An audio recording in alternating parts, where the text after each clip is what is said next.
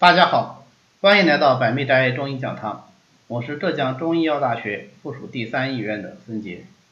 今天呢，我们继续来学习中医基础理论里的六淫的治病特点。今天我们要讲的邪气是湿。应该说湿邪的话是现下最流行的邪气之一了。好，我们讲六淫：风寒暑湿燥火。我们把任何一淫啊，你说风邪，或者说是风气，或者是寒气、热气、暑气，到百度上去搜，嗯，都会有很多结果搜出来。但是排名第一的一定是湿气。那最近祛湿气简直成为一种流行的时尚了。那么中医眼中这个湿它是什么东西？它的治病特点是什么呢？那我们今天就来看一下啊，湿这个。不用解释啊，就是潮湿的这个湿。那么湿邪呢，主要是出现在长夏季啊，它五行属土，那么长夏与土相应。长夏是什么时候呢？长夏就是夏秋之交啊的这一段时间。那么这个节令呢，它是与脾相应的，所以我们叫长夏湿脾土啊，这样子连在一起。那么湿邪的治病特点是什么呢？主要是四条，第一个。湿性重浊，第二点，湿为阴邪，容易阻遏气机，损伤阳气。第三条，湿性粘滞。第四条，湿性趋下，易袭阴位。我们来先看一看湿性重浊是什么意思啊？重就是沉重的重，浊呢就是清浊的浊。那么这个湿性重浊它是什么含义呢？重主要是指沉重、重浊的意思啊。这个重浊的浊是一个多音字啊，就是看着啊、用着、折了过的这个者，它一个多音字叫浊啊。这重浊就是固定于某个地方，就叫做浊啊。重浊就是沉重，并且固定在某个地方沉重，那就叫做重浊。那具体表现在症状上来说呢，哎，你就看湿邪入侵的。位置就会出现相应的沉重的症状，而你比方说，如果是湿邪侵袭了头目啊，就会觉得头很重，面如裹啊。《内经》里说阴于湿，手如裹，而且说，如果是感受了湿邪为病，手如裹，手就是头的意思，啊，头上啊就像是被什么东西裹起来了一样啊。也有人打比方说，就仿佛是被湿毛巾给包起来了啊，这种感觉叫头重。如果一方面是重，二一方面它浊啊，小好像是有东西把它给包起来了一样。如果是侵袭了全身呢，啊，那么它就会出现什么？身重如束啊，整个身体就仿佛是被捆起来一样。啊，身重，整个身体非常的沉重。啊，身重如束，或者是四肢。沉重。啊，患者经常说啊，我腿上就跟灌了铅一样，提不起来，或者觉得哎呀，两个手没力气，提不起来，拿不动啊，这样的一种四肢沉重的症状。那么这些个都是湿性重浊的啊一个具体表现。那么浊呢，它是指秽浊的意思，不干净的意思。那么具体来说，它往往就表现为分泌物、排泄物秽浊不清啊这样的一个症状。那么当然也与湿邪入侵的部位有关系。还是从头部上来讲吧，如果说湿邪侵犯了头面部，它就会表现为什么呢？第一个，脸上的重浊，脸上的重浊有好几种可能性啊，有好几好几种表现。第一个，嗯，患者自己觉得脸没洗干净。刚刚洗过的，觉得好像脸上又蒙了一层灰，又蒙了一层油啊，好像是呃刚刚从厨房里炒了菜出来一样啊，满脸都是油灰啊，忍不住就要再去洗一个脸，这是一种动作。还有一个呢，那就是我们医者或者是其他人观察到的啊，脸上仿佛是蒙了一层油，那看起来颜色很晦暗啊，这也是一种重浊，那也是湿性重浊引起来的一个表现。那么眼睛呢，就会出现雾字很多。这个字啊，一个目，左边一个目，右边一个多，它读滋，其实就是眼屎的意思。啊俗话说就是眼屎特别多，而且特别黏啊。病人往往觉得这个呃眼屎把眼皮儿都粘住了，眼睛都睁不开，这个也是湿邪之病的一个特点。那如果说湿邪是重于肠胃或者是重于脾胃呢，就往往表现为大便的溏泻啊，不成形，仿佛就是像鸭子解出来那个大便一样啊。所以我们古人说，如鸭物啊，就像是鸭子拉出来的这个屎，大便溏泻，或者是大便解出来呢，哎，不爽快，而且还带有脓血啊，痢下脓血。或者表现为小便呢，就小便浑浊，甚至像米泔水一样啊，这是两层次啊。第一个呢，只是浑浊；第二个呢，不但浑浊，而且它的颜色还怎么样？颜色还白啊，像米泔水一样。那么对于妇女来说呢，还可以表现为白带的过多，甚至是一种黏腻不爽的感觉，或者在皮肤上就会长很多湿疹啊，长很多黄水疮啊，抓破了以后里面还会流水，这些。都是湿邪的治病特点引起来的。那么第二个治病特点呢，是湿为阴邪，容易阻遏气机，损伤阳气。啊，你看我们在讲六淫之邪，今天也已经是第四个邪气了，对吧？每一个六淫之邪，我们都给它有一个阴阳的属性。那对于湿来说，湿为水类，水火者阴阳之征兆也，所以湿啊，毫无疑问，它就是阴邪。既然它是阴邪，阴盛则阳闭，对吧？所以它就容易损伤阳气。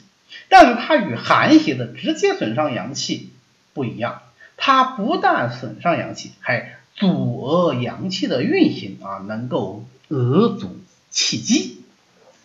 那如果说湿邪伤人，遏阻了气机以后，气机就会有什么变化？就会出现升降的失常，对吧？当升。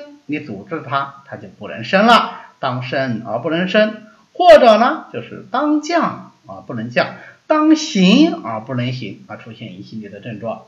如果是停于中焦啊，湿邪阻滞中焦脾胃，脾胃就怎么样？气机不畅，那往往就表现为胸闷呐、顽痞啦、饱胀啦。啊，甚至于中焦气机上逆，准确的说，胃气上逆的这些表现，对吧？那么恶气啦、恶心啦、呕吐啦，啊，这个症状就都会出来了。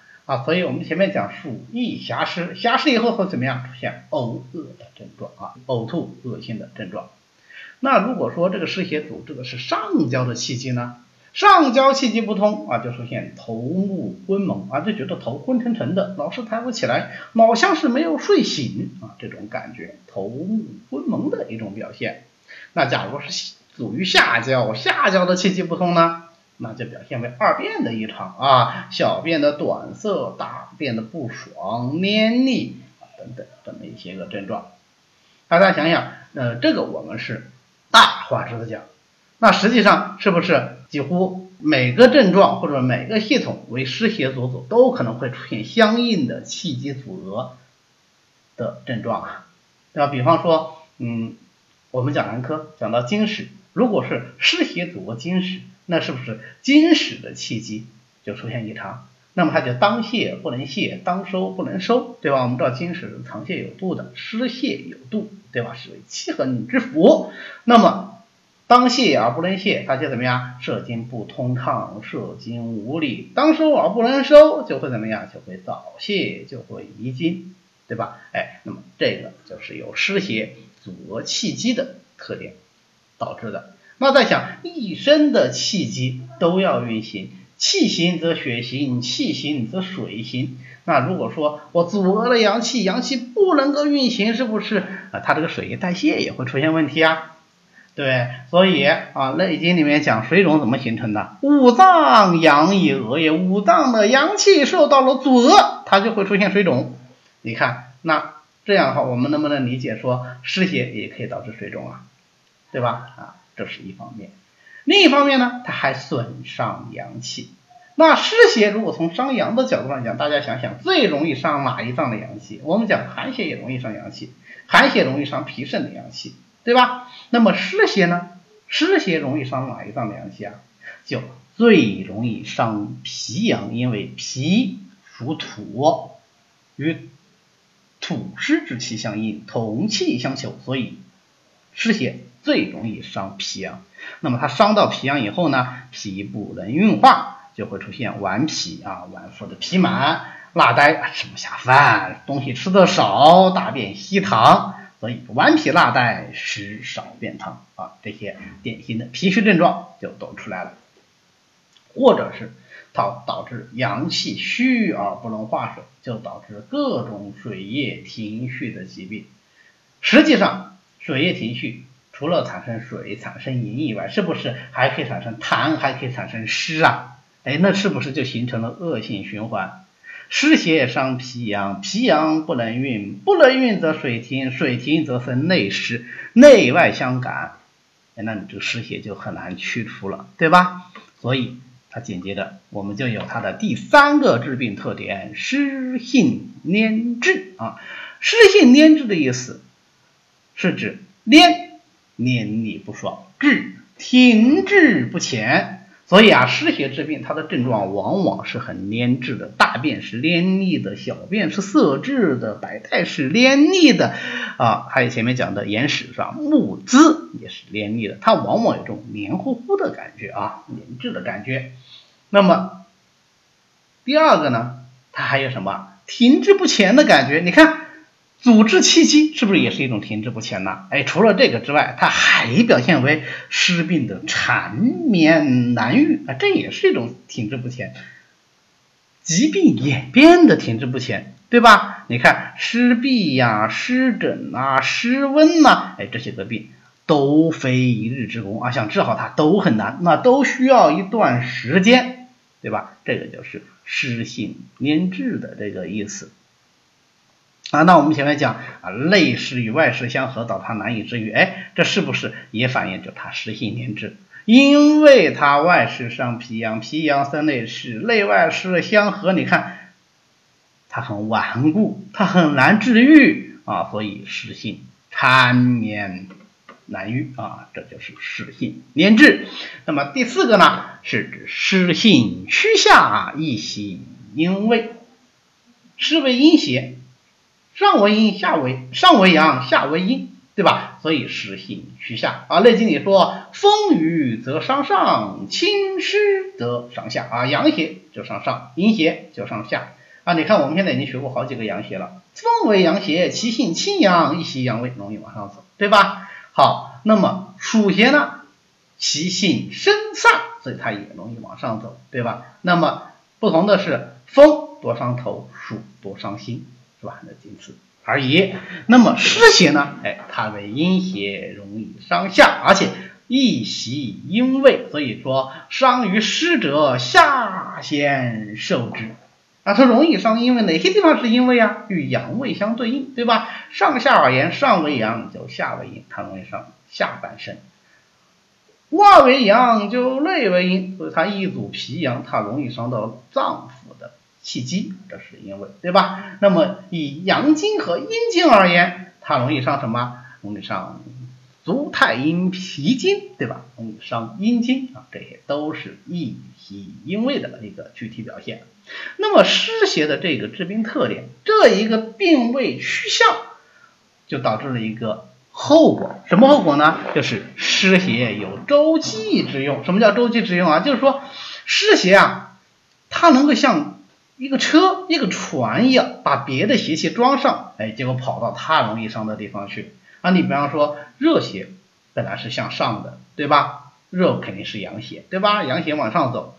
可是如果热和湿相结合，因为湿性趋下，易袭阴位，那么湿就可以把热邪带着往下走，哎，就能够清洗下焦啊。所以湿热毒邪它是可以直接清洗下焦的。如果单独是热邪，那它就不会跑到下面来啊。这也是湿的一个特点。好，那么最后我们再总结一下啊，湿的治病特点四条：湿性重浊，是为阴邪，易阻遏气机，损伤阳气；湿性粘滞，湿性趋下，易袭阴位。那么今天我们对于湿邪治病特点的讲解就到这里，谢谢大家。如果各位对我们的课程感兴趣，也欢迎您在喜马拉雅上直接订阅百密斋中医讲堂的中医基础理论，这样您就可以及时的收听到我们每一期的更新内容了。